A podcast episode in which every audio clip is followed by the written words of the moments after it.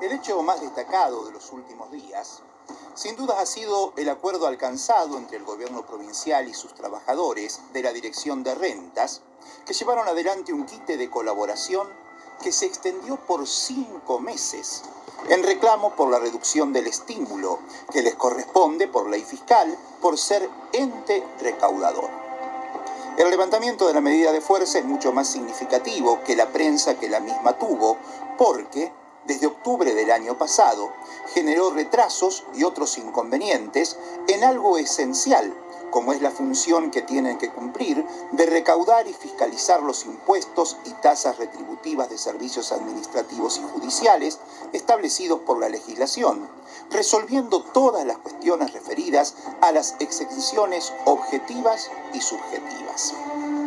Para la recaudación del Estado provincial, y para el ordenamiento de los contribuyentes, que esos trabajadores hayan quitado su colaboración durante cinco meses fue mucho.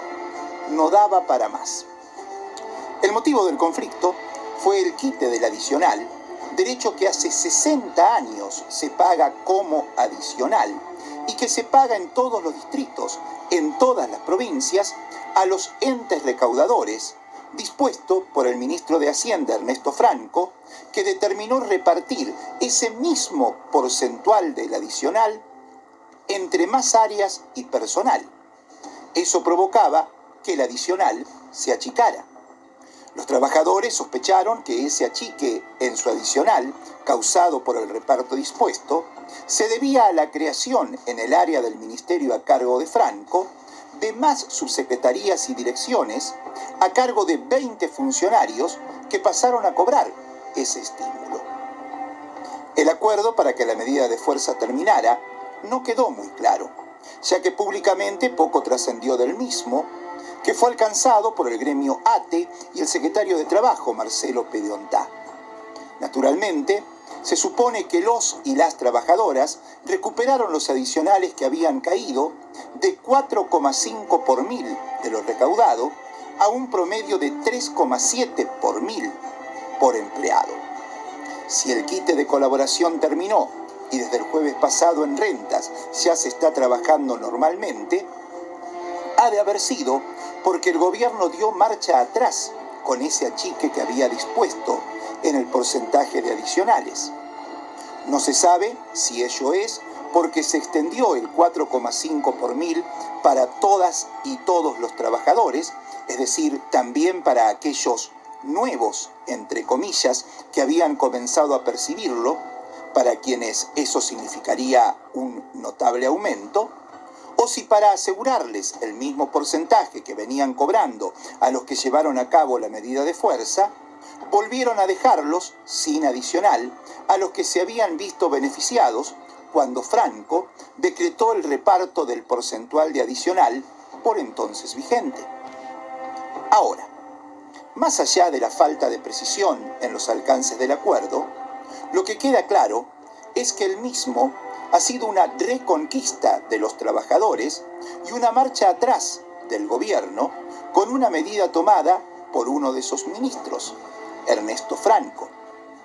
La situación ya no daba para más y el gobierno algo tenía que hacer por lo sensible del área que, si bien no estaba paralizada, sí estaba trabajando a media máquina con las consecuencias que decíamos, pero desautorizar de esa manera a Franco genera una lectura inevitable. Entender que existe una discordia entre el gobernador y su ministro. Y la trillada sentencia del Martín Fierro de que cuando entre hermanos se pelean los devoran los de afuera, obviamente en tiempos electorales se potencia y ya salió el macrismo provincial a pedir la renuncia del ministro. Franco no es cualquier ministro. Fue responsable de la economía del último gobierno de Rubén Marín, de todos los gobiernos de Carlos Berna y ahora de Sergio Silotto.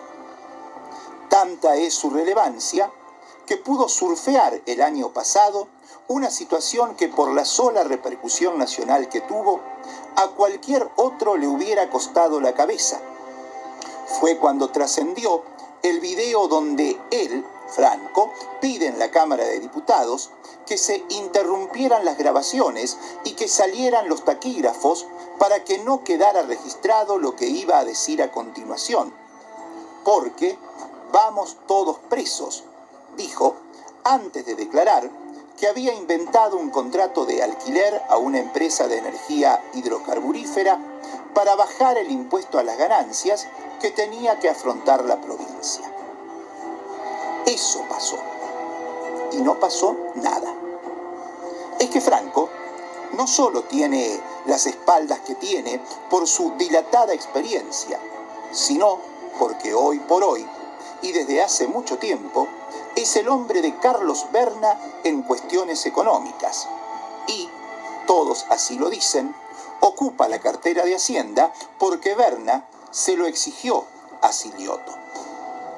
Tan clarito es eso que, cuando en 2021 el conductor de la línea plural le sacó el cuerpo a la campaña electoral de ese año, donde se dirimían los nuevos legisladores nacionales que tendría La Pampa, y en la que la fórmula determinada por el gobernador Silioto, que excluía al senador ultravernista Daniel Lovera, que así quedó afuera del Senado, fue derrotada por el Macri radicalismo.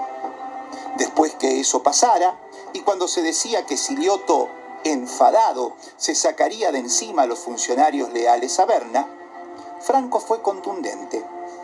A mí me llamaron para una gestión de cuatro años, dijo, y agregó, nunca pasó por mi cabeza renunciar. No sé si pasó por la cabeza del gobernador, que es otro tema distinto, pero por mi lado, no, dijo Franco. Y Franco siguió ahí, algo coherente con el dominio que exhibió Berna en la situación que hoy vive el peronismo pampeano, donde para ganar las elecciones que se harán en mes y medio necesita, y acordó, la unidad y compromiso de todos los sectores. Seguramente Berna le dará el gusto a Fernanda Alonso, la intendenta y candidata a ser reelecta en General Pico, que en la presentación de sus listas ayer dijo, me falta alguien en esta mesa que ya va a estar, ya va a venir. A lo que Silioto le contestó, ya va a estar. Eso será porque el mandamás de la plural impuso a sus seis candidatos a legisladores para que sean mayoría en el bloque oficialista que asumirá en diciembre, de acuerdo a lo que se elija el 14 de mayo. Ahora, ante esa desautorización que el arreglo en rentas le significaría al ministro Bernista Franco, surgen varios interrogantes. Algunos de ellos, ¿Pedontá habrá actuado en consonancia con Franco? ¿Hará ruido en el tranquilo panorama peronista preelectoral? ¿Condicionará la foto tan esperada? ¿Tendrá consecuencias posteriores en la relación gobierno de Silioto, ya entonces Pato Rengo, con la mayoría de legisladores bernistas? ¿Seguirá siendo ministro después del 10 de diciembre? ¿Se le consultará a Berna sobre su devenir? Tiempo va a responder esos interrogantes. Pero por otro lado, no quiero olvidar los actos que hubo por el Día de la Memoria, por la Verdad y la Justicia, donde destacó la inauguración del Paseo de la Memoria, al lado de la emblemática seccional primera de policía, ícono de los centros clandestinos de detención en La Pampa. Dos cosas al respecto. Por un lado, que sin ser lo que fueron las fuerzas opositoras a nivel nacional, que no le dedicaron un segundo a la imponente marcha en Plaza de Mayo, que traza una gran parte de lo mejor de esta sociedad, más allá de aprovecharla para meter mano al interno oficialista y la propagandización respecto de Cristina, sin llegar a eso decía, qué raro lo del macrismo pampeano, especialmente lo de uno de sus referentes, Martín Ardoain, que en el acto de entrega de legajos reparados a los empleados cesanteados en la dictadura, dice que en estos temas no tiene que haber diferencias políticas, y adhiere al reconocimiento a las víctimas del terrorismo de Estado. Pero antes, en la sesión previa al 24 de marzo, leyó un documento repudiando totalmente el acto oficial y la memoria y el nunca más. Aclarando que no fue al acto porque van los dirigentes políticos y no va la gente, y que un sector político se quiera llevar este tema cuando el pueblo argentino todo decidió vivir en democracia es lo que a él no le cuadra. Muy raro lo de Ardoin. Y por otro lado, estuvo acertado el gobernador al pedir perdón en nombre del Estado provincial por el genocidio perpetrado durante la última dictadura cívico-militar. Estuvo bien porque no tenemos que olvidarnos que particularmente en La Pampa, detrás de las atrocidades cometidas, existió un proyecto de provincia excluyente y con lineamientos ideológicos claros. El desmantelamiento del servicio público de salud, los coprovincianos censurados y cesanteados y la destrucción de bienes identitarios y su reemplazo por otros valores como el realzamiento de las campañas de exterminio aborigen. Y estuvo bien con ese pedido de perdón Silioto porque era un gobierno peronista el que en los años 90 ninguneaba totalmente estos actos de la memoria en la que solo un puñado de militantes nos sumábamos a los esforzados integrantes de los movimientos de derechos humanos que bregaban por mantener viva la memoria. Ahí también el Estado provincial miraba para otro lado y había que disculparse.